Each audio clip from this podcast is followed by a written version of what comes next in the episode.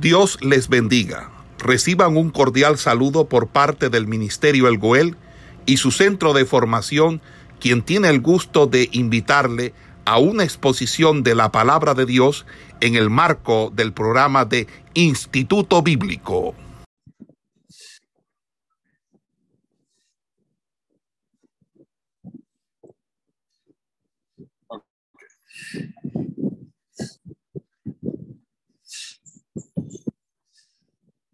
Eh, cuando nosotros vamos a el Evangelio según San Juan, la palabra del Señor en el texto griego dice que en el principio era la palabra y la palabra era con Dios. Mientras los otros evangelistas empiezan su narración con la venida de Jesucristo a este mundo, o su entrada en el ministerio, Juan remonta más allá del tiempo para tomar al Salvador, a Jesucristo, en esa eterna preexistencia. Luego nos muestra en Jesús de Nazaret la palabra hecha carne. Y este es el tema del prólogo del Evangelio de Juan. Y este prólogo lo podríamos dividir en tres partes. La primera que va del versículo 1 al 5, donde el autor eh, se eleva al origen de todas las cosas, nos presenta la palabra en sí misma y en su relación primordial con Dios. Luego nos describe sus relaciones con el mundo en general y su acción sobre la humanidad rebelde. En la segunda parte, que va del versículo 6 al 13, el autor caracteriza la acogida que los hombres y especialmente el pueblo elegido hicieron a la palabra cuando anunciada por Juan el Bautista apareció en Jesucristo, rechazada por el pueblo que habría debido recibirla ella dio a los que la recibieron y que por la fe nacieron de Dios el poder de tornarse en hijos de Dios. Esta experiencia de los creyentes es expuesta en la tercera parte. O sea, la palabra hecha carne ha habitado entre los creyentes eh, o entre los que creyeron en ella. Es necesario observar que este último pensamiento de esta primera parte es el tema de la segunda parte. E igualmente el pensamiento final de la segunda parte es desarrollado en la tercera parte. Así que Juan eh, nos eleva como en una espiral, una espiral. No creemos que el prólogo siga un plan histórico. El versículo 5 nos muestra ya en términos generales a Jesús aparecido en carne y rechazado por los hombres que le hicieron morir. Y la segunda parte no tiene por tema, como se ha pretendido, el papel de Cristo persistente bajo el antiguo pacto, sino que empieza por el testimonio de Juan, que lo, que lo mismo que no es sinóptico, abre la historia de los evangelios no se podría tomar aquí a Juan el Bautista como el representante de los profetas sin ser arbitrario. Además, era, era esa segunda parte termina por la afirmación de que la palabra dio a los que la recibieron el poder de tornarse en hijos de Dios. Más a todos los que recibieron, a los que creen en su nombre, les dio potestad para ser hechos hijos de Dios. Y estas últimas palabras nos llevan al terreno del nuevo pacto, es decir, al pacto eh, del Nuevo Testamento. Entonces, las primeras palabras del Evangelio de Juan, en el principio era la palabra, recuerdan las primeras palabras del Génesis. Y no se trata de una sencilla semejanza en los términos, sino de una profunda analogía. Porque si el Génesis cuenta la creación del universo, el Evangelio describe la nueva creación. Eh, y en su prólogo, Juan está remontando el origen de todas las cosas para mostrarnos al autor de esa doble creación. Entonces, en el principio no llevan al pensamiento, en, el, esa palabra no, no llevan al pensamiento más allá de la primera creación. Juan no dice, sin embargo, que la palabra misma fuera entonces creada, sino que ella era en el momento en que todas las cosas fueron creadas, que es anterior a toda la creación, por consiguiente al tiempo mismo. Eso es designar la eternidad. Si el pensamiento de la eternidad no estuviera implicado en los términos mismos de que se sirve el evangelista, se presentaría como una consecuencia de la naturaleza divina atribuida a la palabra. Y por lo demás, esta idea de la preexistencia eterna del Hijo de Dios no es una especulación metafísica del apóstol, es una verdad que está claramente enseñada en el Nuevo Testamento, tanto en las cartas paulinas como en las, las cartas juaninas, como también en el Apocalipsis, y que resulta también de muchas declaraciones de el mismo Jesús en los evangelios. Ahora, la expresión palabra, es necesario dejar este término su acepción primera, ordinaria, refiriendo su pensamiento al principio del Génesis. Cuando Juan afirma en el versículo 3 que toda la creación ha sido obrada por la palabra, expresión de la voluntad y del poder de Dios, el término de palabra, no menos que el de en el principio, sirve para recordar el relato del Génesis. Hace alusión a eso. Y Dios dijo ocho veces repetido, que es como el estribillo de ese magnífico poema, todo eso decides de Dios. Los reúne Juan como en una palabra única, viviente, dotada de inteligencia y de actividad, de la cual emana cada una de esas órdenes particulares. Y dijo Dios, y dijo Dios, y dijo Dios. En el fondo de estas palabras divinas, habladas, él descubre la palabra divina que habla. Pero mientras aquellas resuenan en el tiempo, esta existe por encima y fuera del tiempo.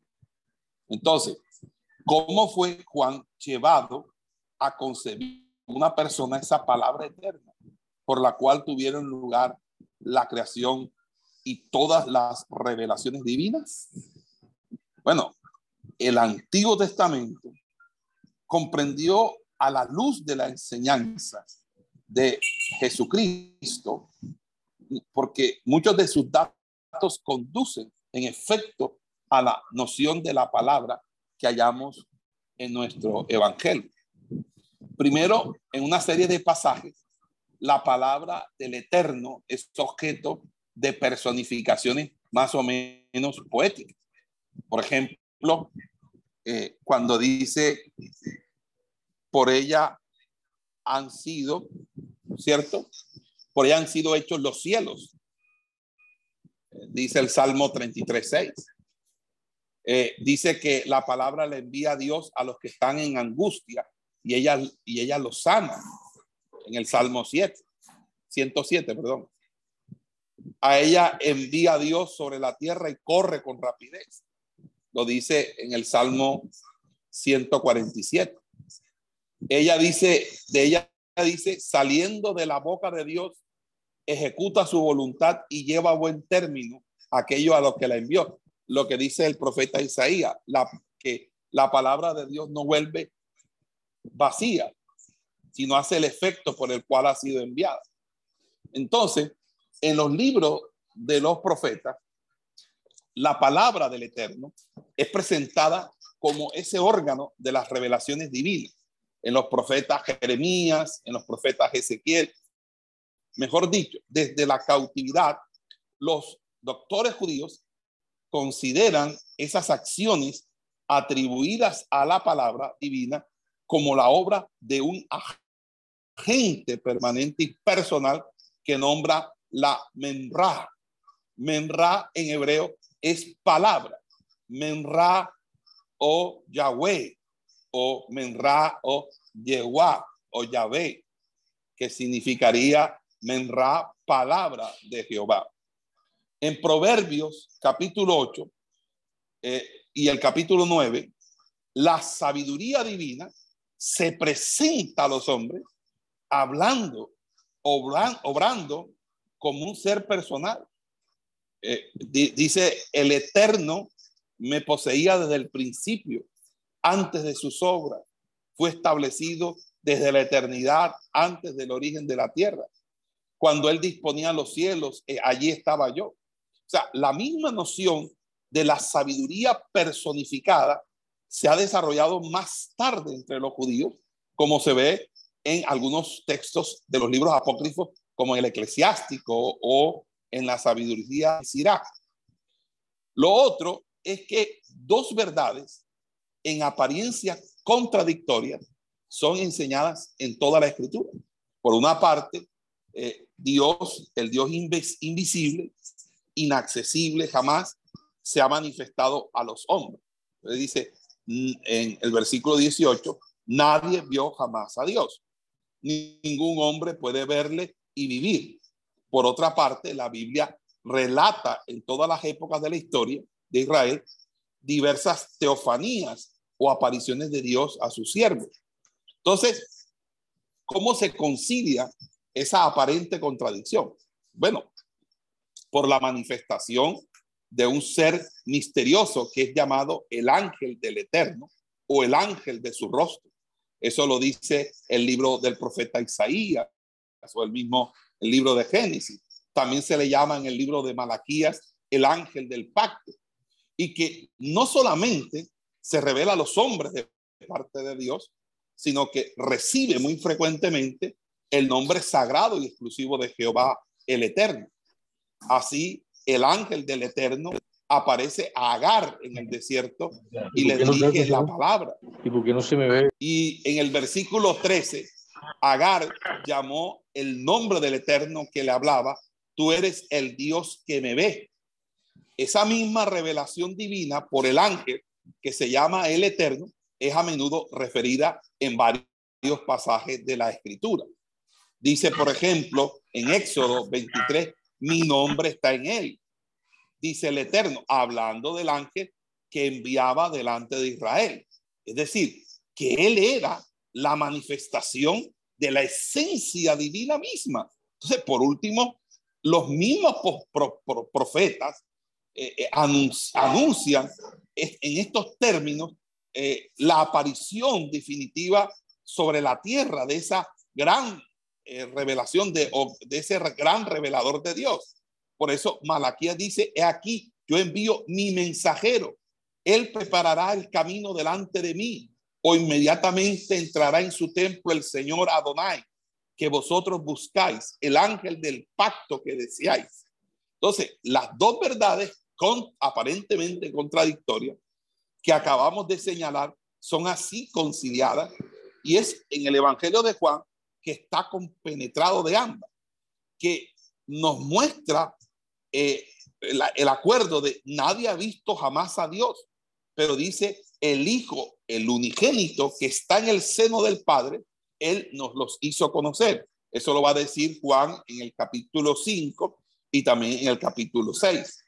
Ahora, sabemos que eh, por qué Juan llama a Jesús, por qué Juan llama la palabra, aquel porque por quien el Dios invisible se ha manifestado siempre al mundo, ya en la creación, ya en sus revelaciones sucesivas, ya por último en la redención de nuestra humanidad. Y se concibe que viva luz proyecta que este hecho sobre las escrituras que nos aparecen así en su plena armonía. Es que Juan ha tomado pues del Antiguo Testamento su noción de la palabra, a pesar de utilizar un término griego, logos, no lo usa en el sentido de Heráclito de Éfeso cuando habla acerca del logos. Si eh, del hecho de que esta voz era entonces usada en las escuelas de la filosofía alejandrina y se halla a menudo en los escritos de Filón, eh, se quiere inferir que Juan la ha tomado de ese filósofo. Y Pero ciertamente, cuando uno entiende en qué consistía eh, el logos que desarrolla Heráclito de Éfeso y que luego eh, surca hasta el neoplatonismo de Filón, vamos a entender que en ningún, ninguna manera eh, ese logos es, hace alusión al concepto griego. Es más, el apóstol Pablo en Primera de Corintios dice, pero predicamos sabiduría entre perfectos, sabiduría que no es de este siglo, sino sabiduría de Dios, porque él había entendido que los corintios se habían compenetrado tanto con la sabiduría griega que ellos estaban tratando de presentar un evangelio conforme a la sabiduría griega. Y al hacerlo, estaban eh, casi que transformando el evangelio por una cierta filosofía especulativa, cuasi gnóstica, y por esa razón él habla de la jactancia de los corintios, que son sabios o se creen sabios, pero lo que son son carnales, porque había entre ellos divisiones, había entre ellos pleitos, había entre ellos inclusive un caso de fornicación no juzgado. Por esa razón, él les va a decir que el hombre espiritual es aquel que percibe las cosas que son del espíritu y el hombre natural es aquel que no percibe las cosas que son del espíritu.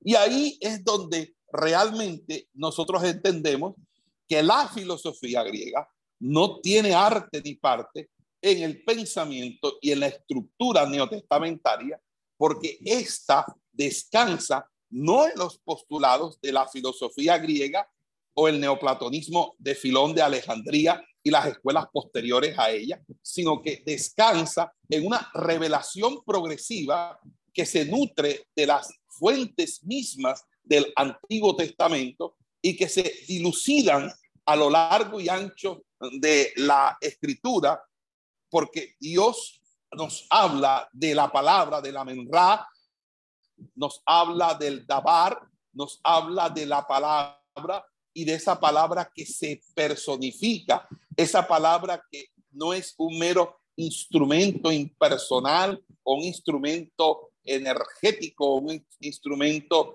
eh, eh, simplemente eh, dinámico, sino que es algo completamente personal y que está en cabeza de esa teofanía que ya aparece en el Antiguo Testamento como el ángel de Jehová. El ángel de Jehová es Jesucristo en el Antiguo Testamento. Él es el ángel de Jehová, pero Jesús no es un ángel.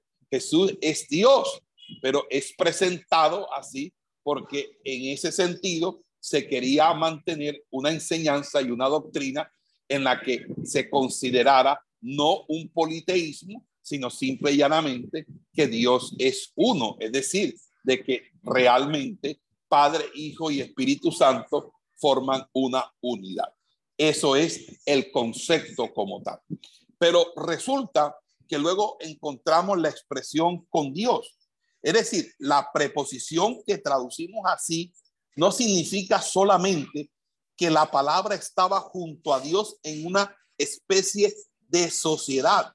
Es que nos las está presentando en un movimiento constante hacia Él realizando con Él la comunión viviente e íntima del amor. En pocas palabras, en el Padre y el Hijo hay intimación. Y como el Padre y el Hijo hay intimación, entonces la palabra era con Dios. Y esa, este matiz se halla nuevamente en el versículo 18, cuando se dice el Hijo único que está en el seno del Padre.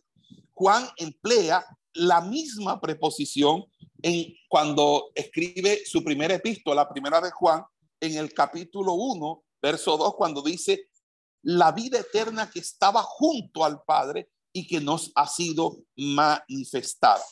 Entonces, por esta segunda oración o esta segunda sentencia, el evangelista Juan establece una distinción entre la palabra eterna y Dios. Y esto en el momento de, de decirnos que esa palabra era Dios. Por lo tanto, si distingue a Dios de la palabra y la palabra es a su vez Dios, está hablando de dos personas distintas, pero que a su vez cada una de ellas es Dios. Por eso Dios Padre, Dios Hijo. Y es allí donde entonces realmente adquiere mucho, pero mucho valor el Evangelio de eh, Juan. Ahora bien, luego dice la expresión, la palabra era Dios. Aquí no hay nada que explicar en esta declaración solemne. No hay más que recibirla en toda esa plenitud de su significado. Ahí se está atribuyendo a la palabra todos los caracteres, todas las perfecciones de la esencia divina. Aquí la palabra Dios no tiene artículo, que es siempre en el griego habitualmente precedida, no es Joseos. Esa, esa omisión se imponía porque el vocablo desempeña en la frase el papel de atributo. Es decir, hay allí una, una, una especie de significación atributiva ya sobre todo porque escribiéndola con el artículo, Juan habría identificado la palabra y Dios. En pocas palabras, no se coloca un artículo porque simplemente ya el artículo que determina el sujeto de la oración está anterior. Por lo tanto, ahí lo que es una frase conectiva que nos permite decir que la palabra era Dios es como un algo adjetivo, es decir, calificando al sujeto diciendo que Cristo, la palabra, era Dios. La palabra era con Dios, la palabra era Dios. Y fíjase, esa omisión se imponía ya porque el vocablo desempeña esa función. Y entonces esa función atributiva hace que entonces Juan identifique la palabra e identifique a Dios y luego pueda borrar que hay una distinción entre la palabra de Dios que acaba de al decir la palabra era con Dios. Entonces, en ese sentido, allí estamos ante hay algo majestuoso que es la gradación de las tres sentencias de este versículo. La primera de las cuales enseña primeramente la persistencia eterna de la palabra. La segunda, su relación única con Dios y la tercera, su divinidad. Es decir, que cuando leemos ese primer versículo de Juan, tenemos tres sentencias con tres conceptos importantes. La primera, en el principio era el verbo. Significa que la palabra, que allí la primera enseña la persistencia eterna de Jesús, de la palabra. La segunda enseña sobre su relación única con Dios, es decir, su intimación con Dios y obviamente su diferenciación con Dios. Y tercera, la segunda, perdón, la siguiente, la tercera, sería la que afirma su divinidad. Entonces, esa misma solemnidad se encuentra en este término tres veces repetido. La palabra, la palabra y la palabra. Lo mismo que santo, santo, santo. ¿Ok? Ahora, luego viene aquella, aquello o aquella, esa misma palabra era. Juan repite en este versículo lo que ha dicho de la persistencia eterna de la palabra y de su relación con Dios y prepara así lo que va a exponer el papel de la palabra en la creación del mundo. O sea, para tener esa potencia creadora, que solamente pertenece a Dios, era necesario que la palabra poseyera realmente todos los atributos divinos.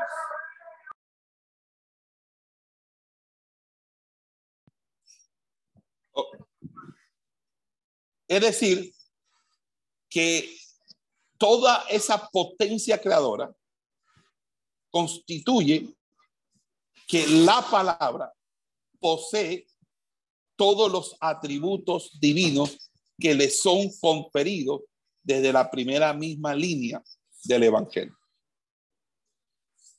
por eso sigue diciendo, todo llegó a ser por ella y ni una de las cosas que son ha llegado a ser sin ella. O sea, se hace observar que el verbo aquí aparece tres veces repetido. En griego forma un contraste eh, con lo que eh, quería decir era de los versículos 1 y 2.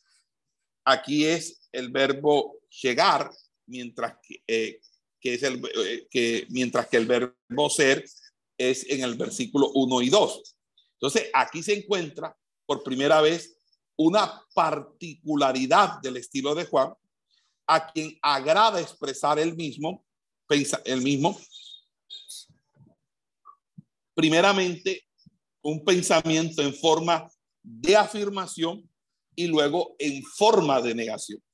Entonces, al declarar que todas las cosas han sido creadas por la palabra, importaba al apóstol excluir toda excepción. Entonces, como en el versículo 1 hace ciertamente alusión a las primeras palabras del Génesis, entonces se encuentra por lo demás en perfecto acuerdo con otros escritores del Nuevo Testamento que dan la misma idea de un modo más explícito. Por ejemplo, en el caso de Colosenses 1.16, escrito por Pablo, o Hebreo 1.2. Por ella no significa que la palabra solo haya sido instrumento de la creación, eh, pues la misma preposición es empleada cuando se trata del papel de Dios, de, eh, Dios mismo en la creación. Pablo aquí, eh, por ejemplo, en Romanos 11:36, dice semejante, hablando de Cristo, en Colosenses 1, perdón, dice, todas las cosas fueron, fueron creadas en Él, por Él y para Él. Sea, si los apóstoles aplican los mismos términos para el Padre, para el Hijo, es porque el Hijo no obra sino en perfecta comunión de voluntad y de amor con el Padre. Entonces, desde los tiempos más antiguos se ha discutido sobre la puntuación del fin o del final del versículo 3 en el texto griego. Es decir, si los versículos eh, están, eh, eh, están debidamente conectados y se puede hacer una traducción tal como la, la estamos refiriendo. Pero la traducción más probable es entonces, lo que ha hecho está lo que hecho está era vida en ella. Es decir, todo lo que es, es porque se sostiene por la palabra.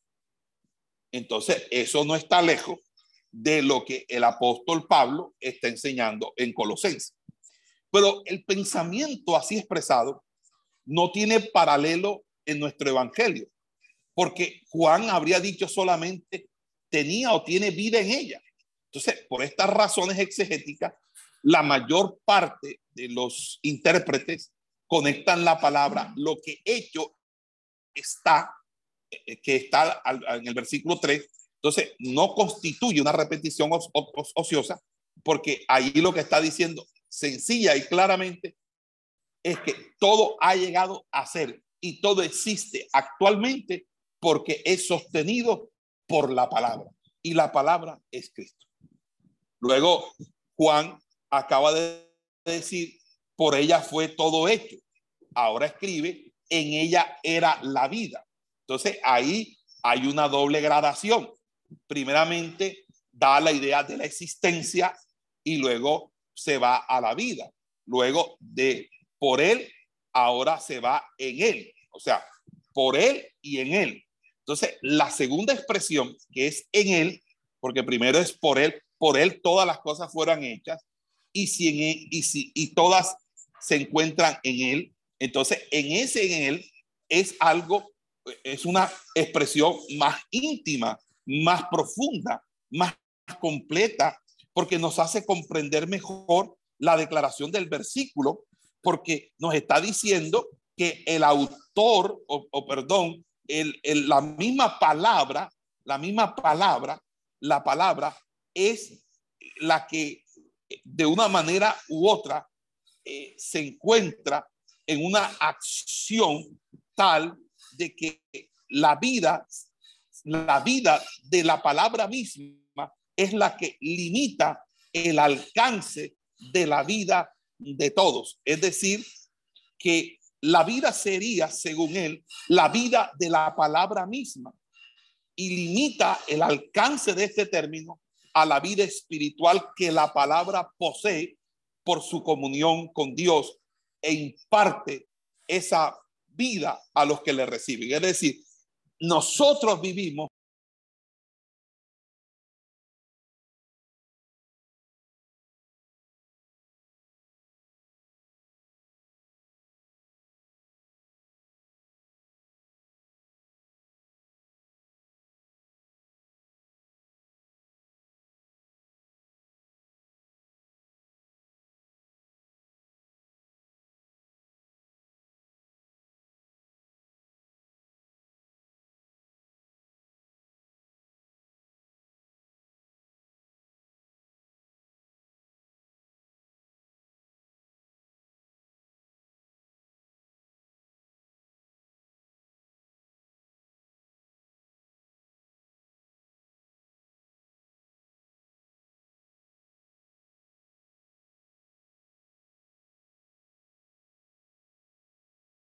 Entonces, nada, nada podemos hacer porque todo lo que Él hizo, todo lo que Él hizo por nosotros, que significa lo que Él hizo eh, al venir, al morir por nosotros en la cruz y resucitar al tercer día, lo hizo por nosotros y para nosotros, para que ahora nosotros estemos en Cristo.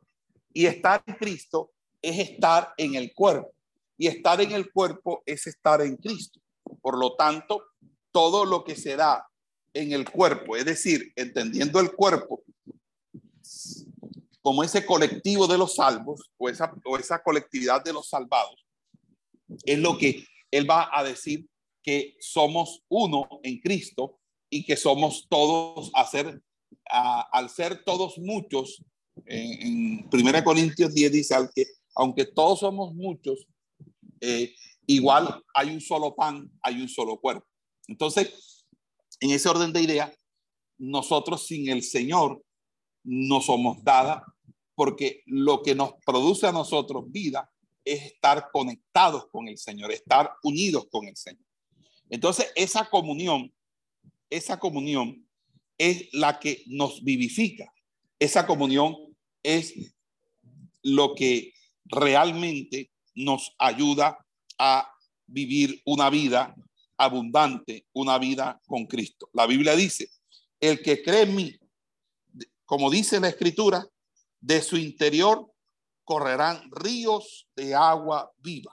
O sea, la vida está en la palabra y la palabra es Cristo porque la vida, dice, era la luz de los hombres. O sea, después de haber descrito la palabra en sí misma, en su relación con Dios y en su relación con el mundo, Juan nos muestra en su relación con nuestra humanidad. Entonces, el término profundo y muy rico eh, de luz no es una noción enteramente intelectual, o sea, la razón ni una noción eh, puramente moral, la santidad o la salvación. Cuando Juan escribe, Dios es luz, y no hay en él tinieblas, en primera de Juan 1, o cuando Jesús dice, yo soy la luz del mundo, el que me sigue no andará en tinieblas, en Juan capítulo 8. Este término de luz, que es opuesto al de tiniebla, designa al mismo tiempo no solamente perfección moral y la claridad que, que comunica al entendimiento. El hombre que la recibe, la luz es la verdad divina ilumina su alma, se derrama en su espíritu y en ella tiene el conocimiento de Dios por la palabra. Pero ese conocimiento no es jamás un conocimiento puramente intelectual, es inseparable de la vida moral, es inseparable de la práctica cotidiana, es inseparable de la manera que nosotros nos comportamos pública y privadamente, porque es inseparable y, y, debe mantenerse de manera integral en todo nuestro ser espiritual, mi cuerpo, el cual deben ser guardados irreprensibles en una santidad integral. Entonces, lo que resulta de la relación que Juan establece entre la vida y la luz, primeramente la vida y por ello la luz, porque ese es el orden del reino de Dios.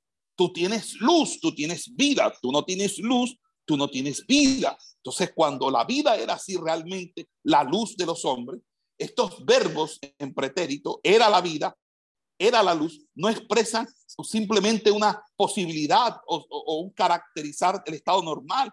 No, no. E, e, él está diciendo en un presente alumbra, designan un momento determinado del tiempo que nos dice él alumbra, él alumbra, él, es la luz.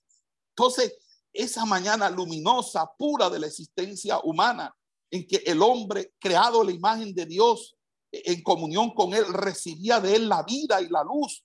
El pecado no aún no no no se había llegado al hombre, no había aún esparcido en su alma las tinieblas que que resistirían o resistirían la claridad que viene del cielo. Por eso es que entre los versículos 4 eh, y 5, Juan evidentemente supone el hecho trágico de la caída, el cual eh, de una manera lo, lo presiente al, al hacer alusión a las tinieblas. Luego dice, a pesar de la aparición de las que han invadido la humanidad, la luz no ha cesado de proyectar sus rayos salutíferos. Es decir, nosotros insistimos, o insiste más bien el apóstol Juan, en brillar, en, alumbrar, en brillar esta humanidad en tinieblas. Pero a consecuencia de ese oscurecimiento, ese entenebrecimiento, la humanidad resiste a la acción de la luz. Las tinieblas no lo recibieron. No se debe limitar con eh, esa, eh, esa acción a que las revelaciones concedidas al pueblo judío en el antiguo pacto, pues allí no se está hablando de eso. Se está hablando eh, que Juan habla de modo general de que la luz ha sido rechazada por el hombre en su generalidad.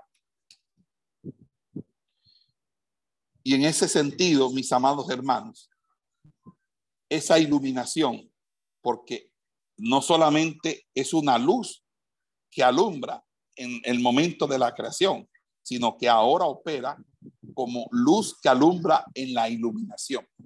Por eso, cuando tú lees la Biblia y entiendes lo que lees, es porque el Espíritu Santo está iluminando tu vida para que entiendas. Y eso son los medios de esa iluminación no solamente porque contemplas las obras de Dios en la creación, sino o porque tengas eh, las advertencias que la conciencia te hace en la ley escrita en los corazones, sino que está la palabra eterna, la palabra que Él ahora escribe en tu mente y en tu corazón, por lo cual tú eres inexcusable, porque no puedes ahora justificarte eh, porque realmente ahora nadie se puede justificar delante de Dios porque está el Evangelio y el Evangelio o por el Evangelio todos seremos juzgados, tanto vivos como muertos. Entonces, en ese sentido, nosotros tenemos que tener claro que las tinieblas ceden ante la luz y la luz, el Evangelio, y el Evangelio es Jesucristo. Vamos a hacer un break aquí. Después, después de haber dicho que era la palabra divina, creadora y vida y luz de los hombres, que serían los cuatro primeros versículos, y como no ha sido recibida a causa de las tinieblas que reinan en el mundo, el evangelista sigue su exposición transportándonos al momento más trágico de esa lucha de la luz con las tinieblas y que de una manera u otra eh, es precedida y anunciada por el testimonio de Juan. La palabra viene al seno del pueblo que había sido preparado para recibirla y, oh sorpresa, es rechazada por el pueblo, es decir, por Israel. Pero ella se forma un nuevo pueblo que somos nosotros. Entonces dice, y la luz en las tinieblas brilla y las tinieblas no lo comprendieron. Entonces, fíjense que allí eh, habla entonces del testimonio de Juan. Dice, apareció un hombre enviado de Dios, su nombre es Juan. Este vino por testimonio para que testificara sobre la luz, para que todos creyeran por medio de él. Pero, ¿qué le pasó a Juan? Lo decapitaron. ¿Qué pasó a Juan? Lo asesinaron. ¿Por qué? Porque como decía Jesús, Jerusalén, Jerusalén, tú que matas a tus profetas, ¿cuántas veces no he querido recoger como la gallina recoge a sus polluelos? Entonces, amados hermanos, creo aquí que el testimonio de Juan que había eh, este, dado eh, y que es rechazado por el pueblo, permite que entonces esa misma palabra eh, constituya o preconstituya un nuevo pueblo, de es que obviamente serán los, los del olivo injertado. Entonces, la expresión enviado de Dios que está allí recuerda una profecía de Malaquías, ¿verdad? Y parece que el precursor, es decir, apareció, llegó a ser en el texto griego, y este término indica un hecho histórico, es decir, un acontecimiento que es el mismo de que se sirve Marcos cuando en el capítulo 1, verso 4 habla de Juan. Entonces, dice, este vino en testimonio para que testificara acerca de la luz. Y el hecho de ese testimonio es tan importante a los ojos del evangelista que lo menciona desde luego sin indicar sobre qué eh, versaba el testimonio, solamente vino por testimonio. Luego añade a fin de dar testimonio de la luz. Entonces Juan debía anunciar lo que había recibido por revelación divina, es decir, Juan el Bautista había recibido una revelación divina y aquello de que había sido testigo ocular. Entonces, el objeto del testimonio de Juan era que todos creyeran en la luz por él, por intermedio de Juan. Y tal era la intención de Dios en su misericordia. Y el testimonio de Juan era bastante claro, bastante poderoso, para que esa intención hubiera sido realizada en todo si la mayor parte no hubieran sido retenidos lejos de la fe por la dureza de sus propios corazones. Entonces, muchos creyeron y los más eminentes discípulos de Juan se hicieron discípulos de Jesús. Entonces, dice, sigue diciendo que aunque Juan el Bautista era el mayor de los profetas y Jesús mismo le llama la lámpara que arde y que alumbra, él no era la luz, porque dice, no era él la luz, sino para que testificara sobre la luz. Y entonces allí es que su papel se reducía a dar testimonio de la luz. Entonces se ha visto en estas palabras del evangelista una intención de polémica contra los discípulos de Juan que no habían creído en Jesús. Es decir, habían unos que se mantenían fieles y leales a Juan y por ende no habían creído en Jesús. Entonces, el evangelista Juan dice, ojo, él estaba dando testimonio de la luz, que es Jesús, pero él no es la luz. Y eso va a dejar bien en claro que muchos de los discípulos de Juan dejaron a Juan y se fueron con Jesús. Y cuando los más acérrimos defensores de Juan, los más, eh, para, los, los, los más fuertes seguidores de Juan le preguntaron, mira que tus discípulos te están dejando para seguir a Jesús. Entonces Juan contesta, es necesario que Él crezca y que yo me. Amados hermanos, creo que esto es contundente. Aquí la palabra de Dios está diciendo, no era Él la luz, sino para que testificara sobre la luz y que existía la luz verdadera que ilumina todo hombre que viene a la luz. Ahora, fíjense algo que me parece poderosamente y que creo que nos debemos llevar, llevar en el corazón. Y es que Juan había dirigido a sus propios discípulos hacia Jesús. Él es el Cordero de Dios, el que quita el pecado de la humanidad. Yo no soy digno de desatar el calzado de sus pies. Juan no quería ni siquiera bautizar a Jesús, no se sentía digno. Pero fíjense que Juan el Bautista se mantuvo en ese papel con admirable humildad. Ahora, el, el testimonio de Juan no era el único hecho que habría eh, debido producir una acogida favorable a la palabra.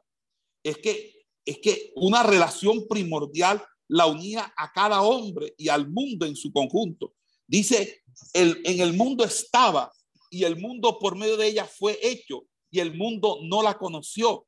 A los suyos vino y los suyos no lo recibieron. Ojo con eso. Entonces, la palabra, aquella luz de la cual debía Juan dar testimonio, era la verdadera luz. Era la verdadera luz. Y que ilumina a todo hombre. Y la palabra verdadera, que es expresión característica del cuarto evangelio, no designa propiamente lo que es verdadero por oposición a lo falso, sino más bien la calidad de lo que responde perfectamente a su idea y que realiza su esencia. En pocas palabras, lo que es cumplido, lo que se cumple, lo que es fiel y que se cumple. Entonces, la palabra es llamada verdadera luz por contraste con la luz que esparcía Juan el Bautista, porque Juan no era más que un reflejo de la verdadera luz manifestada en Cristo. En el capítulo 19 del libro de los Hechos, cuando Aquila y Priscila se encuentran con Apolos, Apolos es un discípulo de Juan, pero Apolos predica y predica el mensaje de Juan. El mensaje de Juan no es malo, el mensaje de Juan es bueno, pero no era completo, no estaba perfeccionado, no estaba perfecto. Aquila y Priscila lo llaman aparte, lo le explican bien las cosas y luego él se convierte en un excelente predicador y orador de la palabra del Señor. ¿Por qué? Porque precisamente en eso consiste esa revelación progresiva. Entonces, esta luz divina a todo hombre. Entonces, se trata de esa iluminación universal que la palabra eterna procura al hombre que es creado a la imagen de Dios y por la cual es llevado a sentir la necesidad de un Señor y de un Salvador, de reconocerlo como su amo, como su dueño. Aquí el evangelista se está deteniendo principalmente en este punto para mostrarnos por el efecto que cada uno de nosotros siente en sí cuando recibe esa luz. Cuando nosotros recibimos la luz, dejamos de estar en las tinieblas cuando recibimos la luz, dejamos de andar en el pecado. Cuando recibimos la luz, dejamos de estar en la oscuridad y en las tinieblas. Y esa luz ha derramado de sus rayos, de su luz, pues sabemos que los hombres tienen esa, esa, ese, eh, ese singular que están dotados de razón, de inteligencia, y por eso saben la diferencia entre el bien y el mal y tienen conciencia. Pero aquí no se trata de una conciencia. Aquí se trata del don de la fe, porque el, no hay hombre, cual sea cual fuere, que con toda la sutileza, la vivacidad de su entendimiento pueda penetrar hasta el reino de Dios. La luz de la razón no ha podido llegar a Dios. La luz de la razón es una torre de Babel en la que el hombre cree alcanzar a Dios por sus propios medios, es, es aquellos que creen que pueden alcanzar a Dios a su manera. Dios no se alcanza por uno, Dios nos ha alcanzado a nosotros en Cristo Jesús y nos ha hecho sentar en lugares celestiales juntamente con Él. Amado hermanos, nosotros tenemos que creer claramente en el Señor, tenemos que creer claramente en su palabra necesitamos creer que esa es la luz, la luz. Ahora, cuando en los versículos, Juan, luego de hablar de la luz ¿verdad? Ahora habla y, hablar de la verdadera luz, que es lo que va a suceder enseguida, dice, más a todos los que le recibieron, más cuanto lo recibieron, dióles poder de ser hechos hijos de Dios a los que creen en su nombre. Fíjese que aquí o hasta aquí nosotros podemos encontrar eh, la confianza de que desarrollando la historia de la palabra eterna nos no ha podido señalar más que la ceguera y la incredulidad de las que la han desconocido, repudiado. Y ahora nos pasa a hablar acerca de esto. Una pausa.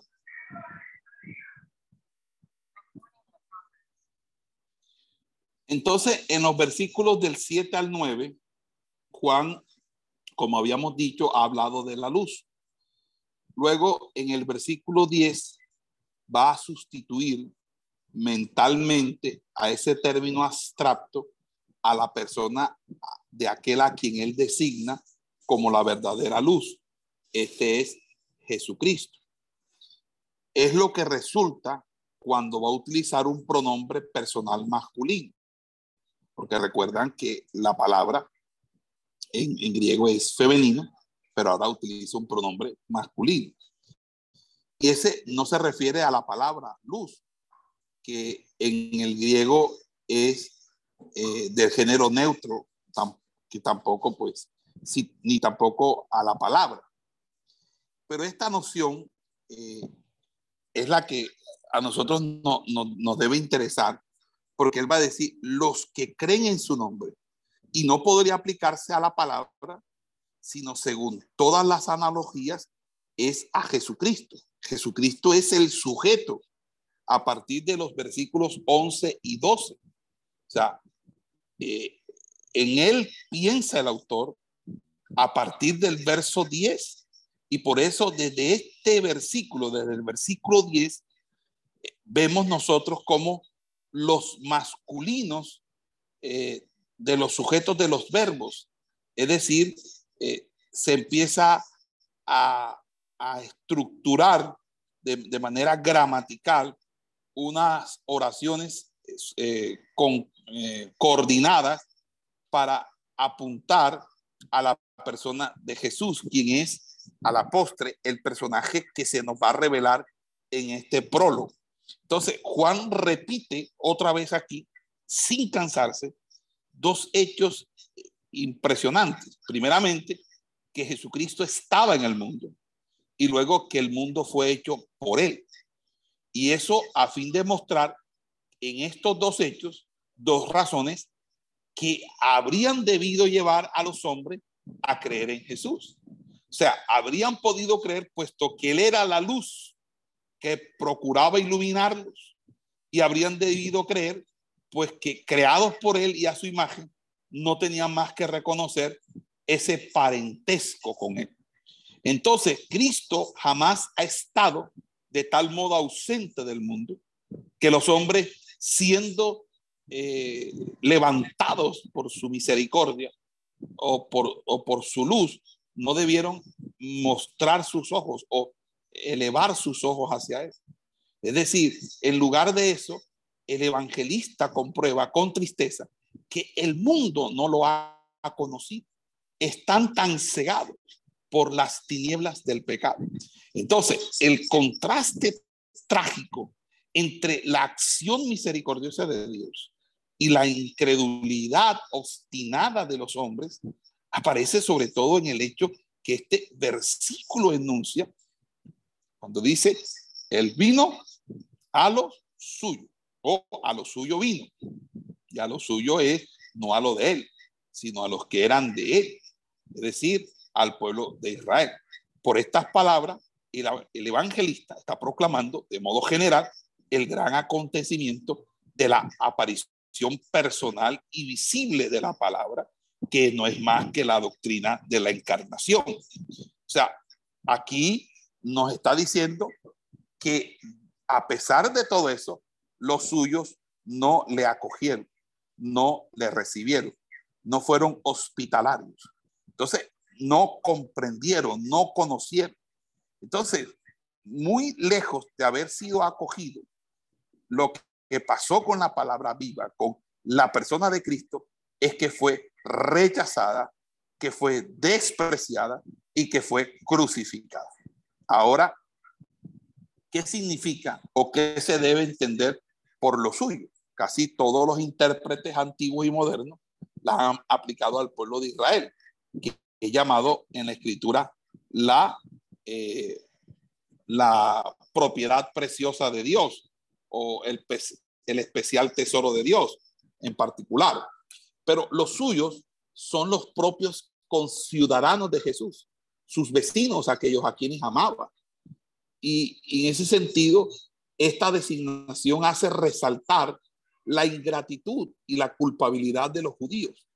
Es decir, el mundo o la humanidad entera eh, que Jesús vino a salvar, pero que vino eh, por ser creador, por ser salvador, pero que primero tocó las puertas de su linaje, de los que son el pueblo escogido por Dios. Y esta explicación eh, hace que nosotros entendamos que él vino a los suyos porque los suyos el pueblo de Israel. Habría que ver también en los que creen en el Salvador. Es decir, no solamente a israelitas, pero esta es una eh, situación un poco importante.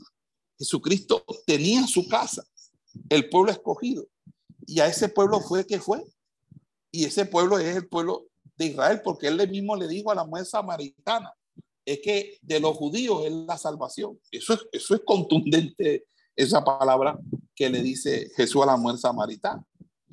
Y hasta aquí el evangelista ha venido desarrollando eh, toda una trama en cuanto a la, la palabra eterna y cómo ha podido señalar la ceguera y la incredulidad de los que han desconocido, despreciado y repudiado la palabra y la luz del mundo. Pero ahora pasa por un, algo más significativo, o mejor dicho, a ese lado luminoso, al asunto de la fe. Y es que él, va a decir a cuanto le recibieron, es decir, es lo directamente opuesto a lo que se había señalado antes. Hasta, hasta aquí todo el mundo ha rechazado, pero ahora viene a hablarse o a hablar de los que le recibieron. ¿Y quiénes son los que le recibieron? Entonces, los que le recibieron son los que creen en Él, los que creen en su nombre. Y entonces, ¿qué nos va a decir Primera de Juan 3:23? ¿Hay alguien que me pueda obsequiar ese, ese versículo? Primera de Juan 3:23. A los que creen en Él, que creen en su nombre. Entonces, la fe una confianza íntima del corazón en aquel que se ofrece a nosotros como Salvador para así unirnos a Él, abrazarle. Primera de Juan 3:23. Amén, pastor. Ángale, dale, órale, mande. amén, dice, y este es, y este es su mandamiento, que creamos en el nombre de su Hijo Jesucristo y nos amemos unos a otros como, no, como nos los ha mandado. Amén. Entonces, primera de Juan 3:23. Entonces, creer en su nombre es en el fondo creer en él. Pero Juan emplea ese término porque en el estilo de la escritura, que es el de la verdad, el nombre expresa la esencia íntima y real de un ser. Entonces, a los que creen en Él, el Salvador comunica una gracia inmensa, el poder volverse hijos de Dios. Entonces, es difícil eh, que nosotros podamos traducir al castellano esa expresión griega. Es muy difícil. También es difícil ponerla en francés pero el sentido completo de la palabra griega que traducimos por poder no es el derecho, según eh, nuestras antiguas versiones, ¿verdad? Sino que se trata de una gracia divina. No es tampoco la dignidad, ni el privilegio, ni la prerrogativa. Sería más bien la autoridad, la competencia, añadiendo a esa noción la idea de una fuerza comunicada al hombre por Dios, resultando eh, resultante más bien de la posición nueva en que el creyente es colocado por su fe, lo cual quiere decir que los que a los que creen en su nombre les dio la autoridad, les dio la autoridad de hijos de Dios. ¿Ok? Les dio la autoridad y por eso esa autoridad es también la autoridad que dice la escritura Jesús le dio a sus discípulos sobre los espíritus inmundos, el poder de expulsarlos y de sanar toda enfermedad. Por eso la iglesia tiene autoridad y esa autoridad está unida al poder de Dios, porque no me avergüenzo del evangelio porque es poder de Dios y es poder de Dios para salvación. Amén. Por eso es que el Salvador solo puede darnos eso, eh, esa, esa autoridad cuando nosotros pasamos de muerte a vida. Porque cuando nosotros estábamos en nuestros delitos y en nuestros pecados, éramos por naturaleza hijos de ira, como dice Efesios 2.3. Pero el tornarnos hijos de Dios, solamente Él puede darnos esa autorización, esa autoridad, empoderarnos de todo el, eh, lo que eso significa. Entonces, Él nos enriquece con todas las disposiciones porque el que comenzó en nosotros la buena obra, la perfecciona hasta el final. Y esta es la obra de Dios, el efecto y la prueba de su amor inmenso. Vamos a leer primera de Juan capítulo 3, verso 1.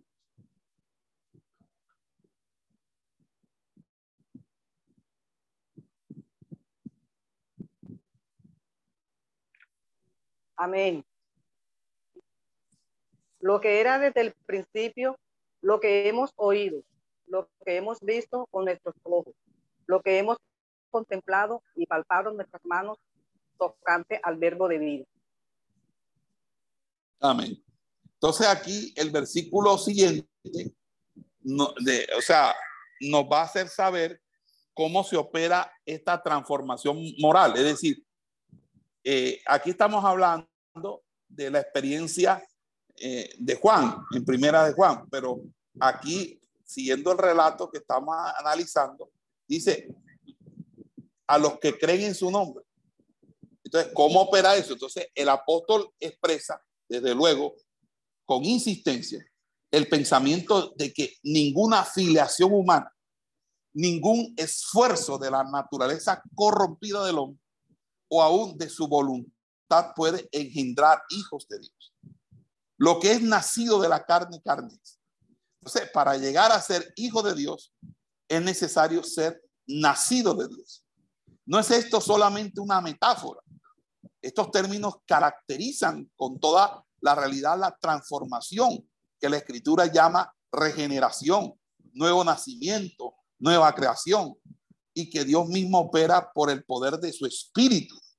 Por eso Juan capítulo 3, 5, Jesús le dice a Nicodemo, de cierto te, de cierto te digo que es, es necesario nacer de nuevo.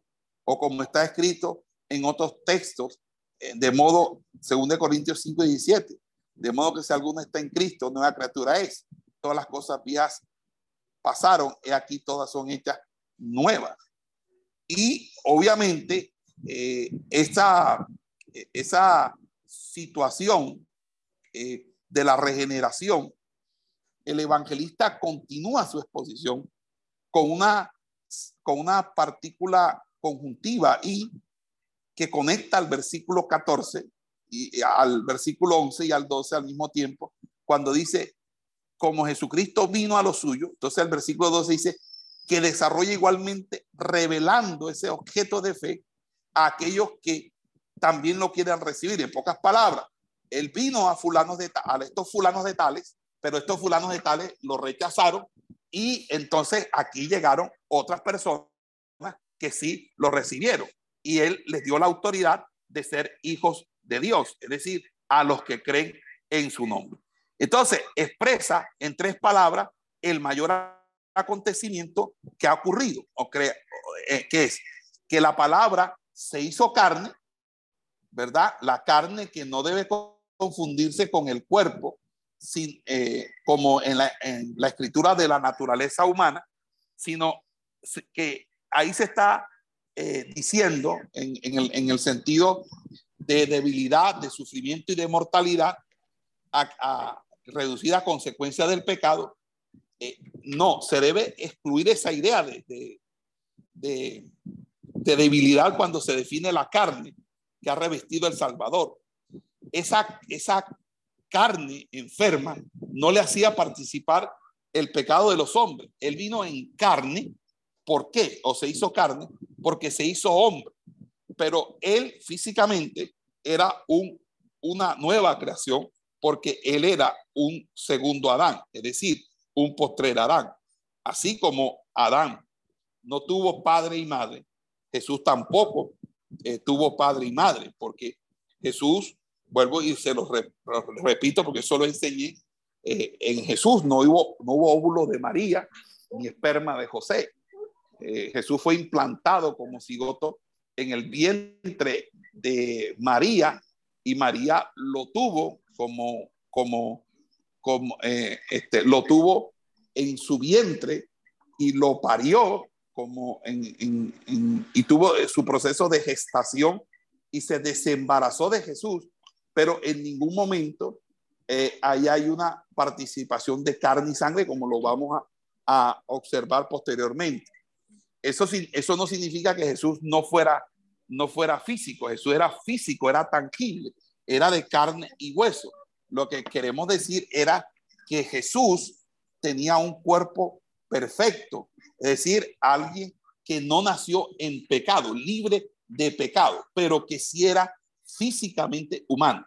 Entonces, en ese orden de ideas, lo que nosotros estamos diciendo es que debemos defender la humanidad de Jesús, pero esa humanidad no la podemos defender en, eh, descuidando o demeritando o desacreditando la divinidad de Jesús.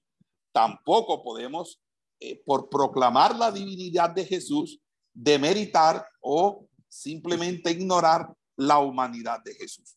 Jesús es 100% hombre, es 100% Dios.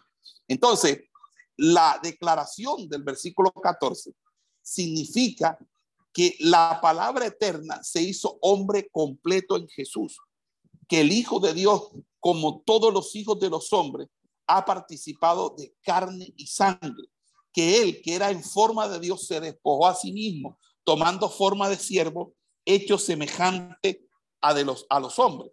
Es la doctrina de la encarnación del Hijo de Dios, nacido en el seno de nuestra humanidad, a salvarla, que tenía nuestra propia vida, que tenía nuestra, nuestro propio ser, que tenía hambre, que tenía sed, que hacía sus necesidades fisiológicas, porque alguien algún día me preguntó que si Jesús hacía popó, si Jesús hacía pipí. Yo le decía, claro, Jesús orinaba, eh, eh, Jesús sacaba sus heces normales, porque Jesús fue completamente un ser humano.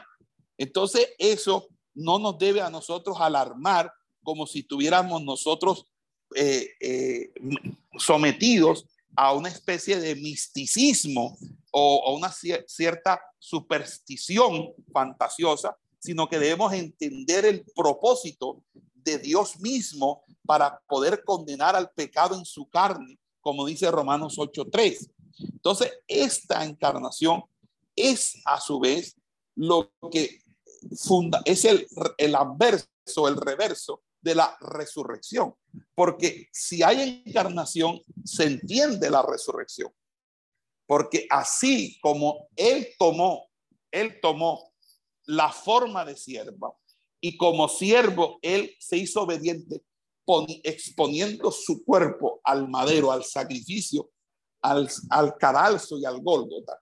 entonces él tiene poder o autoridad para volver a tomar ese, ese propio cuerpo. Entonces, él lo entrega, pero él lo vuelve a tomar. Por eso su tumba está vacía. Por eso él se levantó de entre los muertos. Por eso él es el prototocos, el primogénito de toda la creación, el primogénito de los muertos, porque ninguno ha ido al cielo sino Jesús, la verdad. Entonces es el único que ha resucitado y todos esperamos confiadamente en Cristo nuestra resurrección en Él. Ahora, la unión de la naturaleza divina y la naturaleza humana que está resultando aquí, que es lo que Pablo habla, el misterio de la piedad. Porque grande es el misterio de la piedad, dice Pablo en primera de Timoteo 3:16. ¿Quién me lo puede leer? Primera de Timoteo 3:16.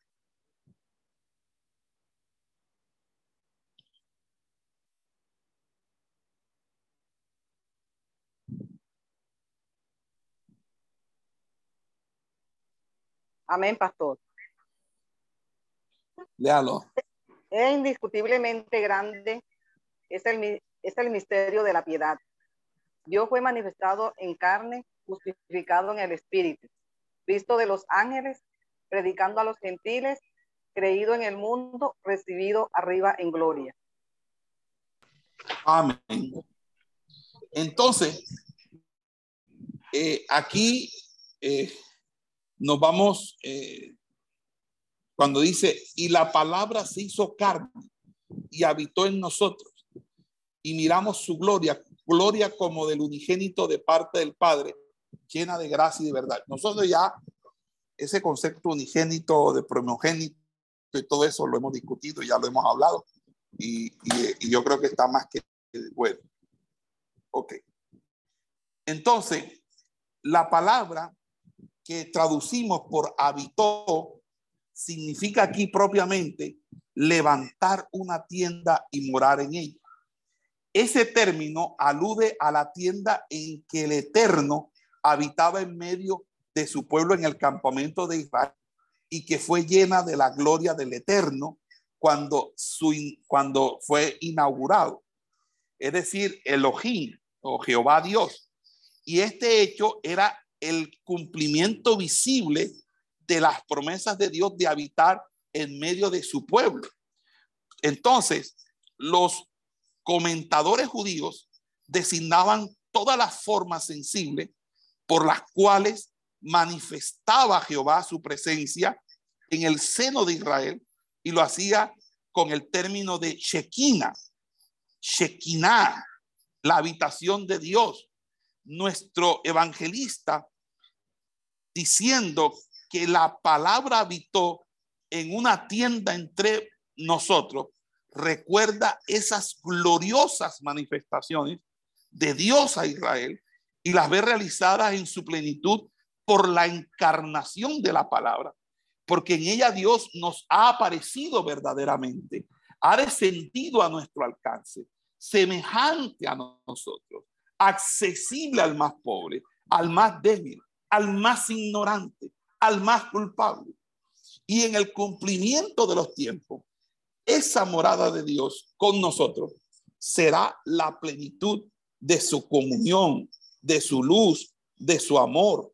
O sea, las palabras entre nosotros no se refieren ni exclusivamente a los apóstoles, sino a todos nosotros los creyentes, a todos los que hemos recibido al Salvador y contemplado su gloria y a los que dice, bienaventurados sois los que no ven y creen. Y nosotros que no vimos y estuvimos con Cristo, como lo estuvieron los, los, los 12 o los 11, pues también nosotros somos bienaventurados. Amén a su nombre. Gloria a Dios. Amén a su nombre. Amén, gloria a Dios. Gloria, gloria a Dios. Ahora, siguiendo lo que nos dice el versículo, el texto, impresionado aquí el, el, apóstol por la majestad de esa aparición del Hijo de Dios sobre nuestra tierra. El evangelista que evoca con emoción sus recuerdos personales, en primera de Juan 1.1, eh, da curso a sus sentimientos, celebrando la gloria con que ha resplandecido, aún en su humillación. Entonces, la palabra hecha carne, Juan ha contemplado esa gloria y, su alma ha sido penetrada por ella y ahora viejo la recuerda en su epístola de primera de Juan 1.1. Vamos a leer primera de Juan 1.1.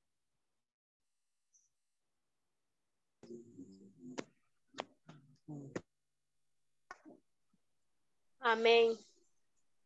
La palabra de vida, lo que era desde el principio, lo, que hemos oído, lo que hemos visto con nuestros ojos, lo que hemos contemplado y palparon nuestras manos tocante al verbo de vida.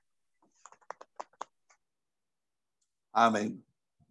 Entonces, fíjense que él está dando un testimonio y fíjese, no solamente en sus milagros o en, o en su transfiguración sobre la santa montaña.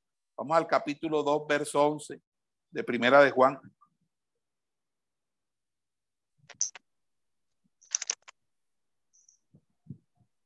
Pero el que aborrece a su hermano está en tinieblas y anda en tinieblas y no sabe a dónde va, porque las tinieblas le han cegado los ojos.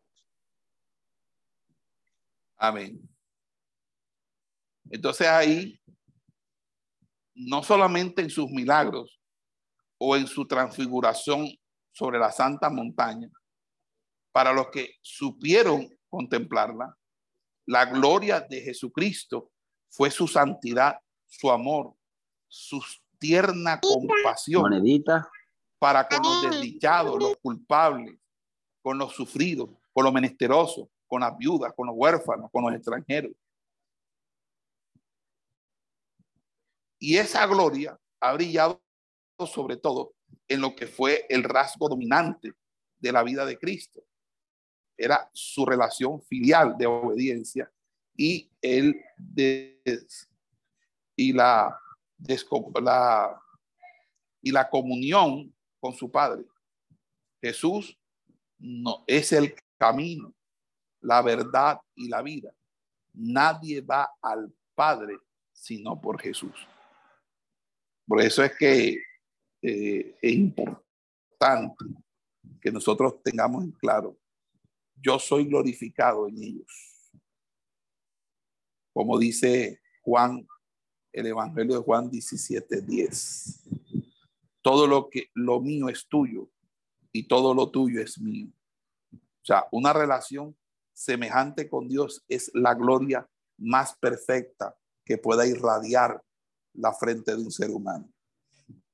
Ella comprende naturalmente todo lo que los discípulos han contemplado de divinamente grande y bello en Jesús.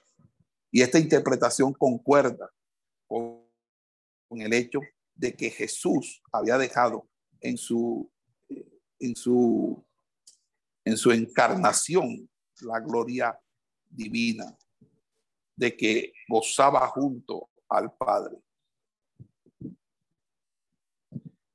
Amén. Amén, pastor. Disculpe, le quiero hacer una pregunta antes de que nos alejemos más de, de, de lo que quiero saber. ¿Me escucha? Sí, señora. Bueno, mire, pastor, lo que pasa es que usted al, al inicio de la clase estuvo hablando del ángel de Jehová, ¿cierto? Eh, y después ahorita, hace unos minuticos, retomó otra vez un poquito el tema del ángel de Jehová, que es Jesús.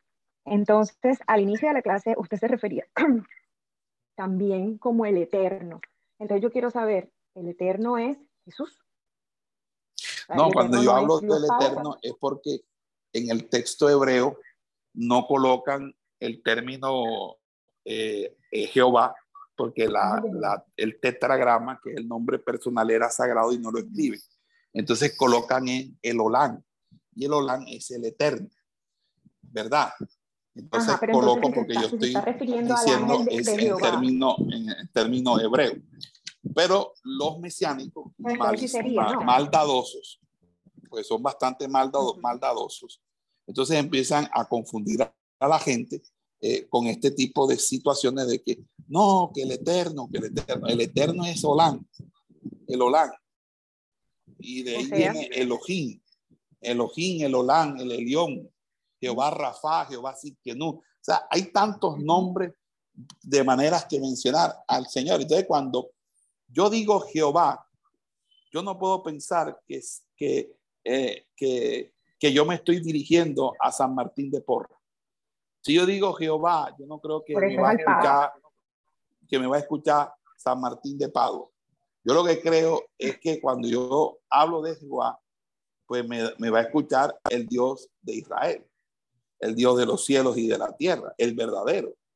Que yo lo llame así, Jehová es, es, es, es, propio de la lengua española. Okay. Pero en este caso. Pero por eso, pastor, ya no sé si no me, hago entender. me, estoy refiriendo, perdón, que el Eterno es el nombre, es un nombre de Dios, pero ese nombre también se lo asignan a Jesús. Ah, okay. Por lo cual entonces sugiere que el ángel no es cualquier ángel, sino que es alguien especial enviado de parte de Dios, porque él va a ser el ángel eterno el ángel de su rostro, por ejemplo, y va a decir su nombre, eh, eh, su nombre está inscrito en él.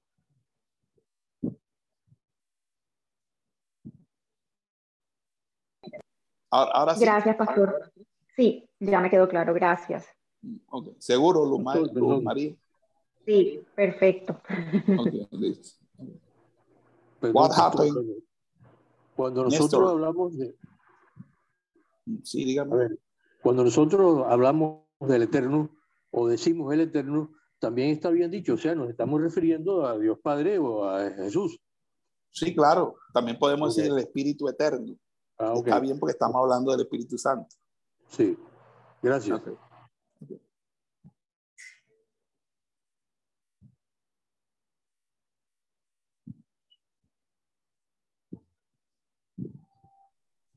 ¿Quién más quiere participar.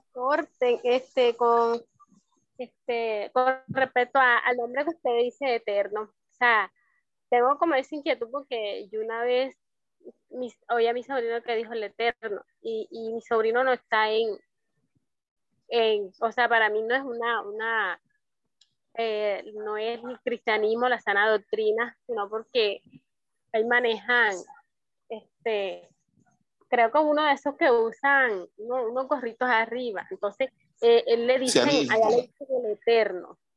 Sí, lo que pasa es que eh, es que él es el eterno, porque es que el único eterno es él. No hay más nadie que sea eterno. Llamar a Dios eterno. Ahora, eso no me hace a mí ser mesiánico, ni ese es un término mesiánico. Es decir, eso no es un término que se lo inventaron ellos todas las, sectas falsas siempre toman y se quieren robar las cosas. Entonces, por ejemplo, los pentecostales, ahora resulta y pasa que los pentecostales son los unitarios y yo no soy pentecostal. ¿Y cómo que yo no voy a ser pentecostal si yo soy pentecostal? Porque pentecostal significa que yo creo en el pentecostés, que yo vivo mi pentecostés porque Pentecostés es la fiesta que se celebra y en donde yo fui eh, bautizado por el Espíritu Santo. Eh, y entonces ahora yo no me puedo llamar pentecostal porque entonces creen que, es, que soy unitario. Yo no soy ningún unitario, yo soy trinitario. Entonces ya no llamamos pentecostal porque entonces nos pueden confundir. Entonces, cuando si seguimos así, llegará un momento en que no vamos a poder usar ni la Biblia, porque la Biblia también nos las van a robar hay, términos que son bíblicos y están bien dichos.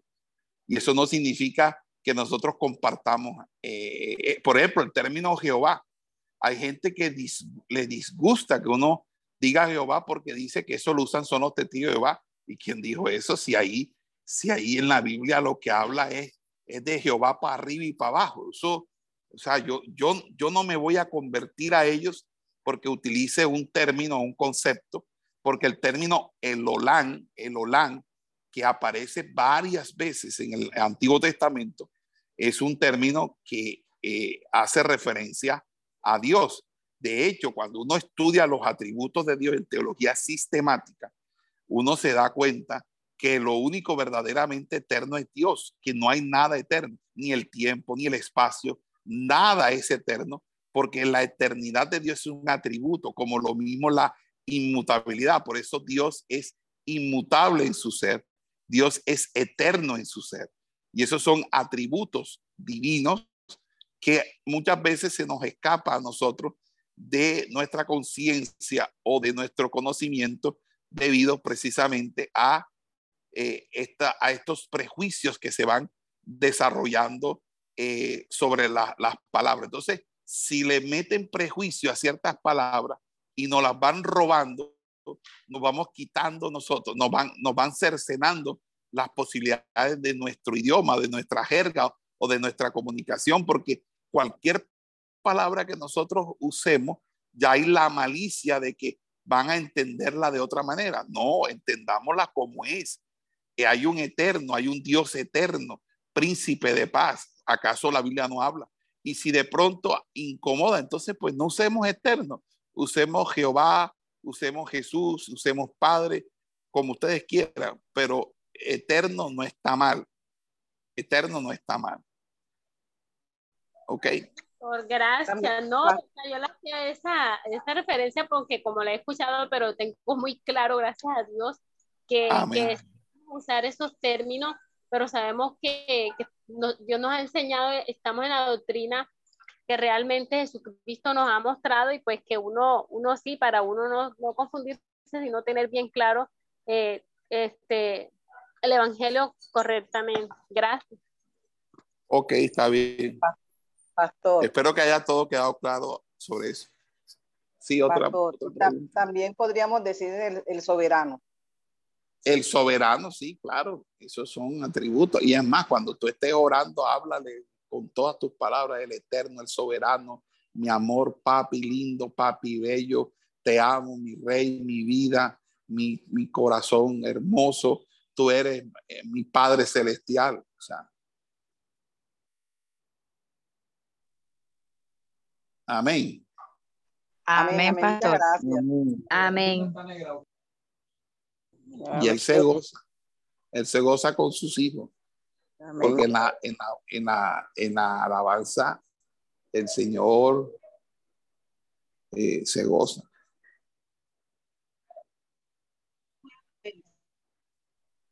Amén, así es. Ok. Bueno, entonces vamos a, a dejar hasta aquí la... Esperamos que este estudio haya sido de bendición para su vida y ministerio. A Dios sea la gloria. Este es el Ministerio El Goel, vidas transformadas para cumplir el propósito de Dios.